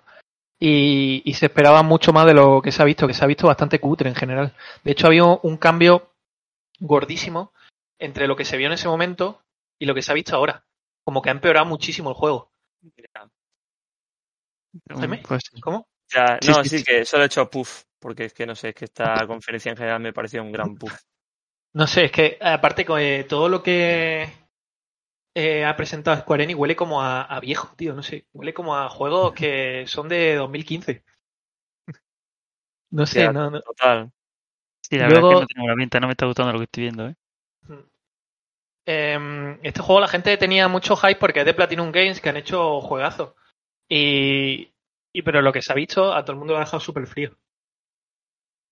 Luego el Life is Strange, Sí, que Más sale, bueno, como os comentaba antes, que sale la colección, aprovechando el nuevo, el True Colors, pues te sacan la colección de los de remastereo, que, que por cierto, se vio lo del remaster, es que han dejado el, el juego exactamente igual, no sé si lo habéis visto. Eh, lo estoy viendo Sí, ahora sí. mismo y, y- y además te pone como antes, después, y se ve igual. O sea, Aparte que no, no creo que sea un juego que necesite un remaster, sino un juego de hace nada, de hace unos cuantos años. Y además que tiene Pero un bueno, eso, como ha eso le ha pasado al, al este, al, ¿cómo se llama? Al de que le gusta tanto a Pablo, de Play, de Zombie. de zombies de Play. las Bueno, de tofas- Zombie, de, Estado, Ah, de de Last of of Us. Vale, que vale. también ahora van a hacer una remasterización de Last of, de of Us 1. Sí, pero lo- este juego, por ejemplo, es que tiene como un estilo cartoon que, que realmente no necesita mucho rema- remasterización. Si es que además Ya, ya, ya. es igual. Si es que no ha hecho nada. No ha hecho absolutamente nada. Y, y bueno, te lo venden los tres juegos completos, ¿vale? Está guay porque el uno está muy guay, el, el dos no lo juego yo. Y, y, y nada, bueno, supongo el, al Yo creo que ha llegado, ahora. que ha llegado el- Chao. F5, ahora, remasterizado. 30 de septiembre. Y luego el True Colors que, que la mecánica nueva es que como que la tía tiene telequinesis y, y según los colores que ves de la gente, es decir, ves como auras resplandecientes sobre la gente y según esa aura pues tiene unos pensamientos u otros y tal. Pero No es por Mm. nada, pero estoy viéndolo y esto sí que se nota que es nueva generación. O sea, comparado el, el True Colors con, los otros, con la otra remasterización, esto sí que se ve bien. sí se ve mucho más guay, además con lo de los colores. Sí. Y el último, el Stranger of Paradise. Paradise. Este es el juego que vendieron como que es un, un Souls-like, estilo Dark Souls, eh, del, Ambientado en Final Fantasy. Y básicamente es un remake del Final Fantasy 1, eh, pero en modo...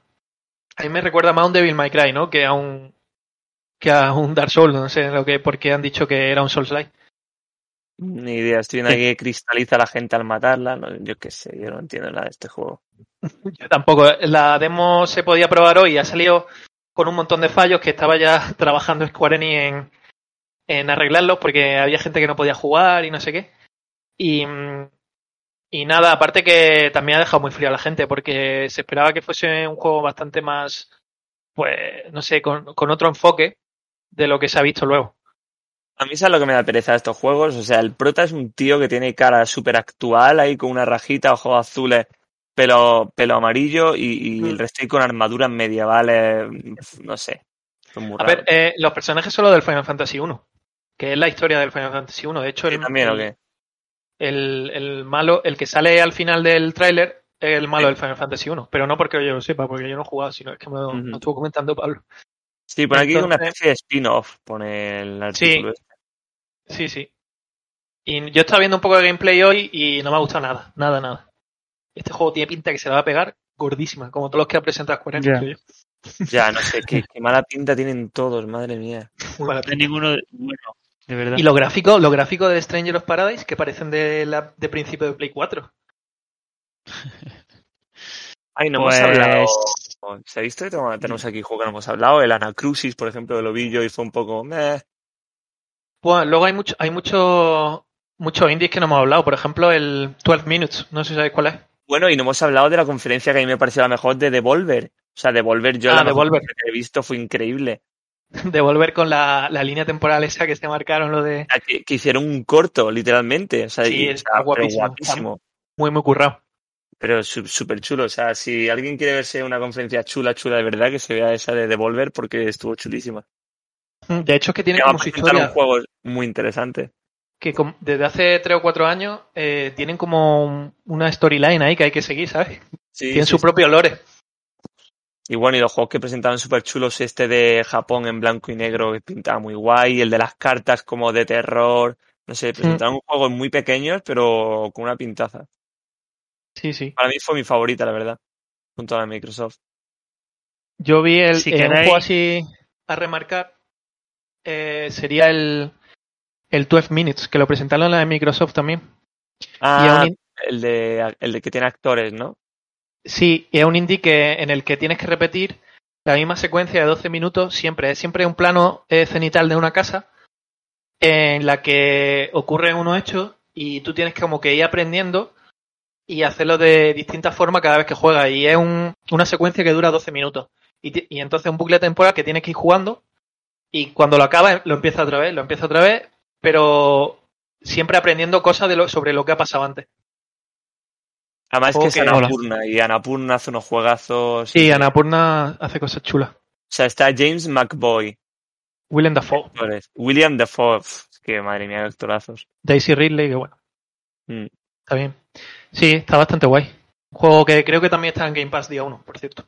Thriller interactivo sobre un hombre eh, metido en un loop.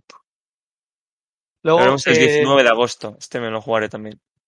Péndulo Studio, el estudio español de que han hecho un montón de, de aventuras gráficas, em, como el Runaway y eso, ¿no? Que salían con FX, ¿no os acordáis de esos juegos?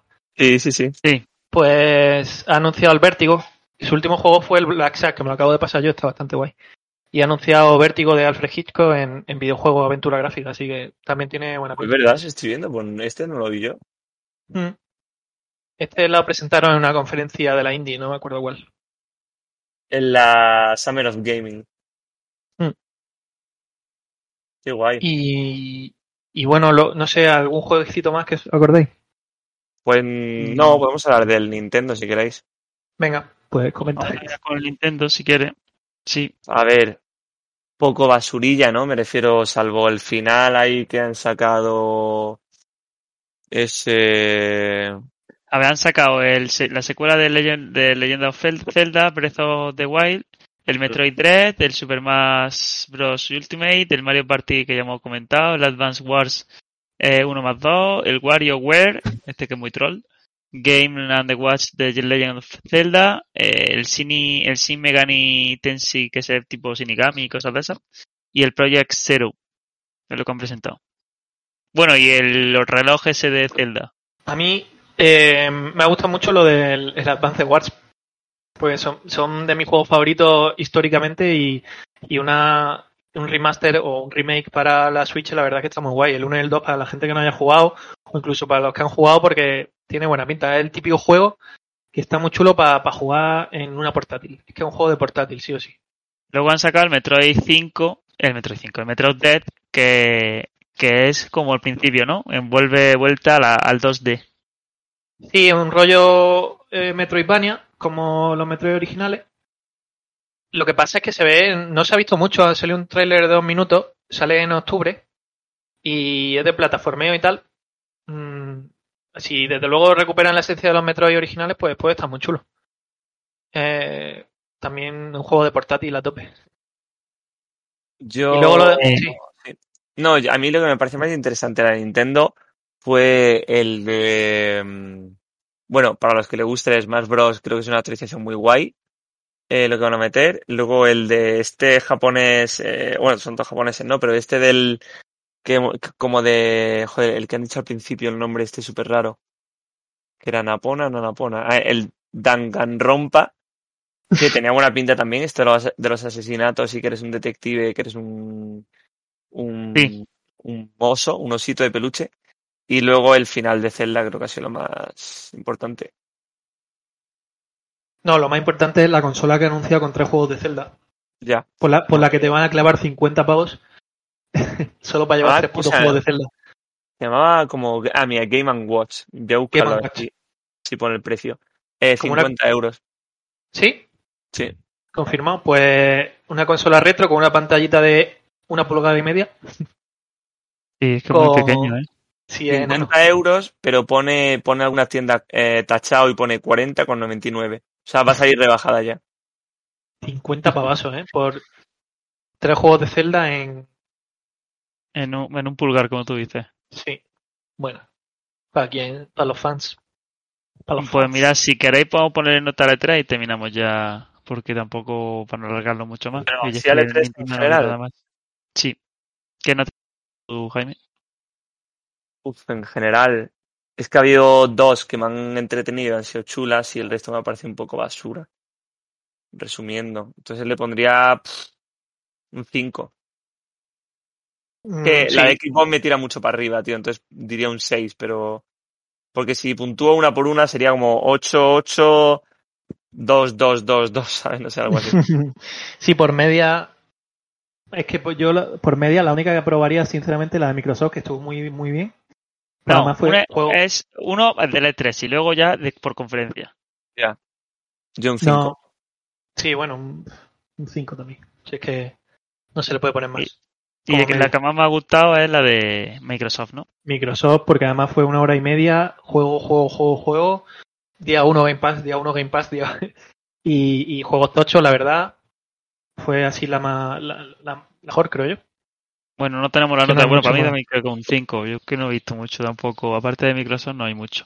No, Lo que Ubisoft sí- se esperaba más también. Sí, sí. Sí. No, ya está. Ubisoft que se esperaba un poquito más. De Nintendo se esperaba a lo mejor que presentase una Switch Pro y algún jueguecito más, un Splatoon o algo. Y, y de las demás es que también uf, toda la de Capcom, una basura. La de Take Two, una basura enorme que, eh, de hecho, es decir, ponen una conferencia en E3 y se ponen a hablar sobre, al final sobre, no sé qué eras, pero al final no hablaron de videojuegos, no sé, una tontería. Eh, ¿Qué más? Es que había un montón de conferencias más. Hemos comentado aquí las más reseñables, pero había unas, unas conferencias de mierda impresionantes. Pues da- Pablo no sabemos lo que lo que pondría, ya comentaremos la siguiente, el siguiente A podcast, Pablo, a Pablo le vamos a dejar eh, un pequeño audio para que comente la de la Venga. conferencia de Square Enix y, y su comentario final. Ah, eh, así que esperad 20 minutillos de audio. Muy buenas gamers, ¿qué tal? Os vengo a traer un poquito mi opinión sobre el- la conferencia de Square, que no puede estar en el programa grabando, esta parte, y un poco mi impresión final de, del E3. Pues bueno, en- así impresión eh, final de la conferencia, pues mm, extraña, extraña porque se nota que una, es una conferencia que se ha tenido que cortar su contenido en pos de que Sony ha pagado una millonada para que lo tocho esté en la suya. Todos sabemos eh, históricamente los acuerdos o la simpatía de Square Sony y tiene toda la pinta de que lo tocho se ha ido para, para la de ella, pero bueno, habrá que verlo si, si realmente así y si no es que tampoco tenía la compañía mucho material para traer. La gran parte de la conferencia se llevó, se la llevó eh, Guardian de la Galaxia, el juego de Marvel, eh, que estuvo literalmente como 20 minutos o 25 minutos de la hora de conferencia. Y bueno, que sí es verdad que tiene una, una, un buen aspecto, eh, parece simpático, parece que ha aprendido los errores de, del pasado Avengers. Pero bueno, eh, es verdad que fue un poco como que de primera yo ah, me agradó la, la presentación del, del título. Hizo un poco excesivo, ¿no? Eh, los cortes uno detrás de otro, de los, casi secuencias repetidas de clips. No sé, daba la sensación como si tenían mucho, como si tuviesen muchos trailers eh, sueltos de distintas cosas que hayan presentado para, para internos, para distintos comerciales, para poner en manos de publicidad y como que lo habían rejuntado todo y hay uno detrás de otro, porque ya digo, hay como parte de esos clips que se repiten entre ellos y, como hay varias secuencias que se ven varias veces, el título propio del juego se como varias veces. Pero bueno, que ajeno a eso que quizás sea una presentación atropellada, el juego al menos tiene buena pinta y veremos cuando salga si, si realmente pues, aprendido de, de la experiencia del del The Avengers. Luego, pues también destacar un poquito la presentación de Babylon's Fall. A mí un juego personalmente que no me llama mucho la atención, pero que bueno, entiendo que tiene su público y, y no está mal. Quizá me gustó más el tráiler original de este juego que, que el actual, que fue en 2018, el original. De hecho, hay mucha gente ya hablando de ese tema, de que si comparo los dos trailers, parece como que el juego ha empeorado literalmente, en muchos sentidos. Ahí ya se os invito a, a buscar las diferencias y a, y a, echarle un vistacito. Quizás la, el anuncio de la conferencia un poco más irrisoria o irónica era la remasterización de Life is Strange, que, que bueno, que no sé, hacer un remaster de un juego que no tienes ni, ni 6 años, si no me equivoco, pues cuanto menos curioso, aparte que es, tampoco, también es de un juego que no, que no es que tuviese una carga gráfica original como para que, como que sea mejor tu diseño se queda más obsoleto, no, este tiene una estética pues animada, simpática, que no busca el realismo y que envejece muy bien. Y luego aparte porque si la comparativa del remaster y no remaster, pues bueno, para quien cree que hay mucha diferencia y quiera pagar otra vez por el título.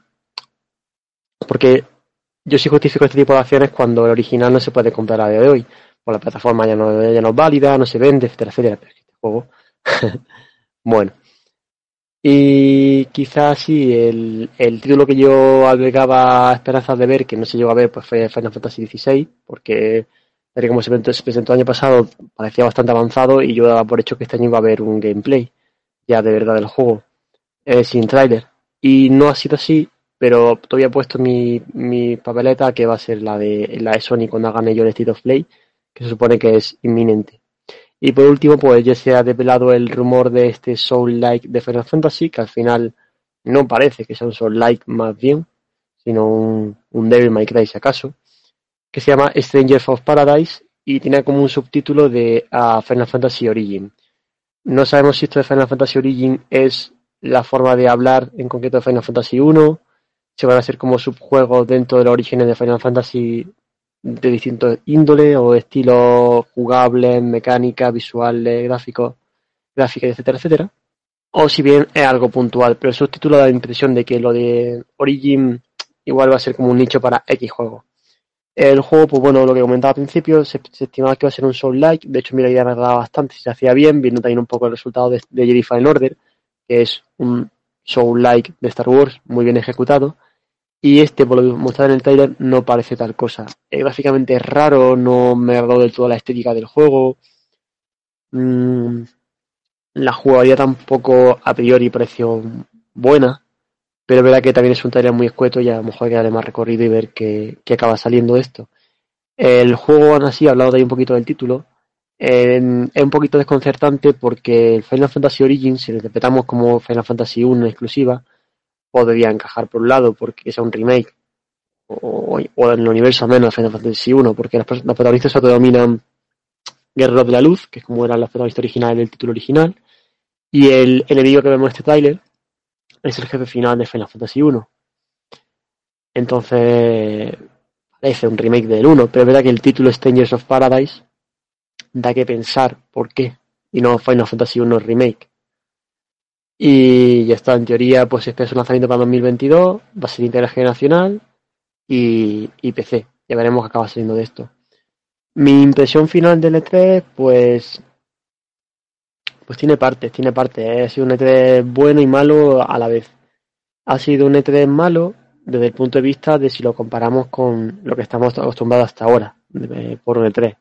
Eh, no está bien organizado mi punto de vista y mira que lo tiran fácil porque siempre lo complicado es organizar un evento físico donde hay multitud de gente de múltiples sitios que tienes que unificar lo, los paneles que son físicos, tiene que ir un público, tiene que ir a ver gente, tienes que ordenar las salas, preparar la infraestructura este 3 era un E3 digital.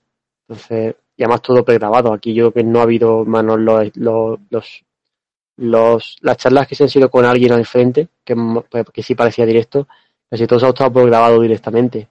Entonces, esto no era difícil de organizar por parte de ellos o de distribuir y en mi opinión no se ha ejecutado bien. Luego, malo desde el punto de vista de, del contenido, ¿no? Eh, igual, si nos tiramos a un E3 clásico, ha dejado que desear, la verdad, algunas conferencias eran bastante prescindibles, la verdad, por su formato, por su contenido y por todo. Eh, que también hace un poco ver que este año pues, ha dolido para las empresas. Recordemos también evidentemente en E3 no se presenta lo que se ha desarrollado en el último año, pero sí es verdad que los productos tienen más recorrido antes de siquiera que existan páginas de producción, hay un análisis de, qué, de qué, en qué proyectos se va a involucrar ahora un estudio, etcétera, etcétera. Y eso, y eso viene ya de años. Un juego grande, grande, ya grande tiene un recorrido de mínimo dos años, tres casi, antes de ser presentado oficialmente. Pero ajeno a eso sí es verdad que el último año cercano a la fecha en la que tú pretendes presentarlo al mundo, sea un año muy importante en cuanto a que hay que afianzar ese producto, al menos lo que se quiera mostrar, para poder mostrarlo. Y se ha notado mucho en este 3 que este último año ha picado mucho en ese sentido y parece que muchas cosas se han tenido que dejar o de lado no han llegado como, como se esperaba.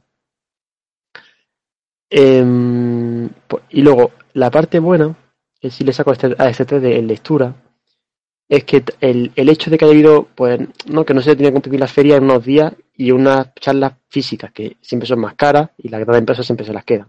El formato eh, streaming, sido nada más una feria más larga en cuanto cuando hay, cuando hay conferencias, que también por supuesto la posibilidad de que haya conferencias haya sido más fácil que, que en otros años, por eso, ¿no? porque eran unas fechas concretas, más limitadas, un espacio físico que ocupar y que se lo quedaban las grandes empresas.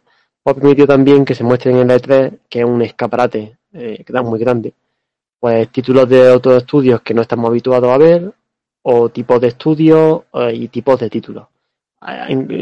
Fijando fuera lo que no, que no quiero que se mezcle con el, con el tema del indie, ¿no? sino simplemente porque no llegan, no tienen a alguien ahí metido o en el mundillo cercano para acabar en una conferencia de, de e Y hombre, hay que ver por el punto de vista de esas empresas que ven de repente que su título se va a mostrar en el E3. Tienes una subida de adrenalina increíble y un pelotazo para un estudio si además eh, tiene calidad, darle que te hayan tenido esa oportunidad de, poder mostrar si sale algo ahí, algo ahí bueno, gracias al hecho de que se haya podido mostrar al mundo. Así que esto también hay que hacerla y a lo mejor lo que se debe plantear o se puede recoger de, esta, de estas cosas buenas y malas es que en el E3, aún con todo, podría haber cabida también para, para, para este otro formato que este año se ha visto que ha salvado el E3, cuando el E3 pues, no ha tenido su formato habitual. Hay que, hay que tenerlo en cuenta. Y ya está. Hasta aquí un poco mis impresiones. Nos vemos en el próximo programa, chicos y chicas. Hasta luego. Y, y bueno, vamos a terminar ya, si queréis. Y bueno, que nos volvemos ya pronto. Ya se acerca el verano. Entonces se acaba la temporada número 2 de Gamer Reunión. Que espero que os haya gustado esta temporada. Bueno, ya nos despediremos bien en la siguiente, en la siguiente, en el siguiente podcast. Y bueno, que muchas gracias por haber estado ahí como siempre. Recordad que tenéis nuestras redes sociales, eh, arroba reunidos en Instagram, arroba reunidos en Twitter, eh, ¿qué más? Eh, gamerreunidos arroba gmail.com si nos queréis escribir algo. Y poco más, que nos vemos en la siguiente.